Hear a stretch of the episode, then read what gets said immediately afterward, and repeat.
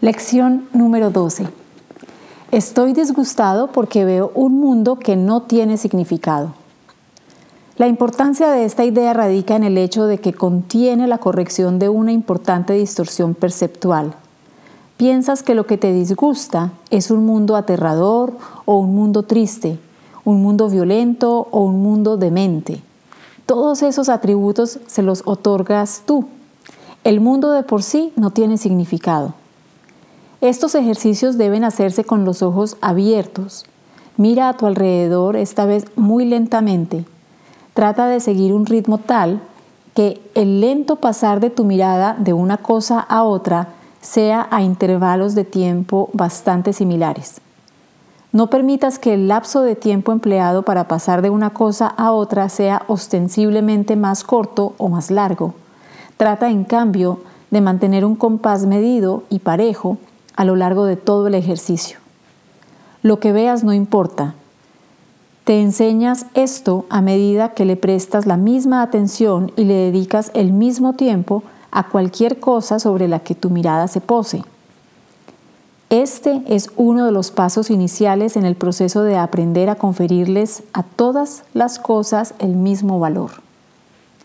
A medida que mires a tu alrededor, di para tus adentros, Creo ver un mundo temible, un mundo hostil, un mundo peligroso, un mundo triste, un mundo perverso, un mundo enloquecido.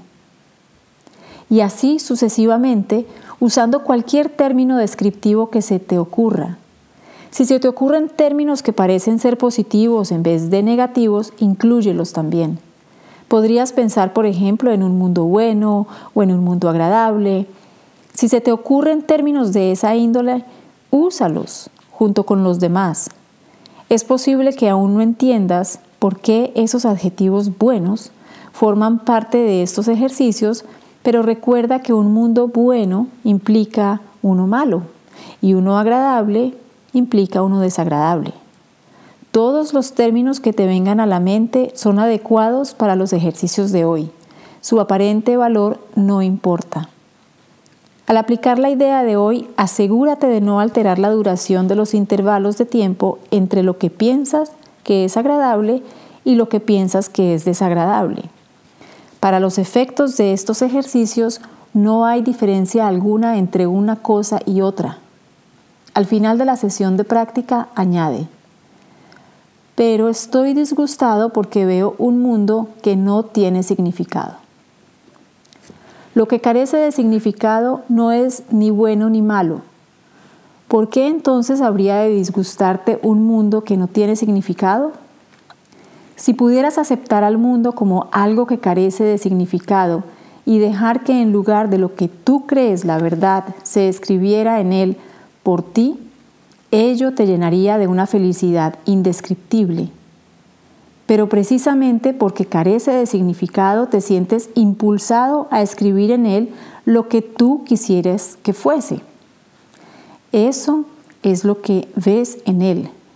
Eso es lo que en verdad no tiene significado. Bajo tus palabras está escrita la palabra de Dios.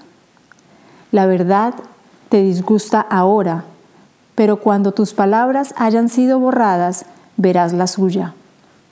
Ese es, en última instancia, el propósito de estos ejercicios. Tres o cuatro sesiones de práctica con la idea de hoy serán suficientes.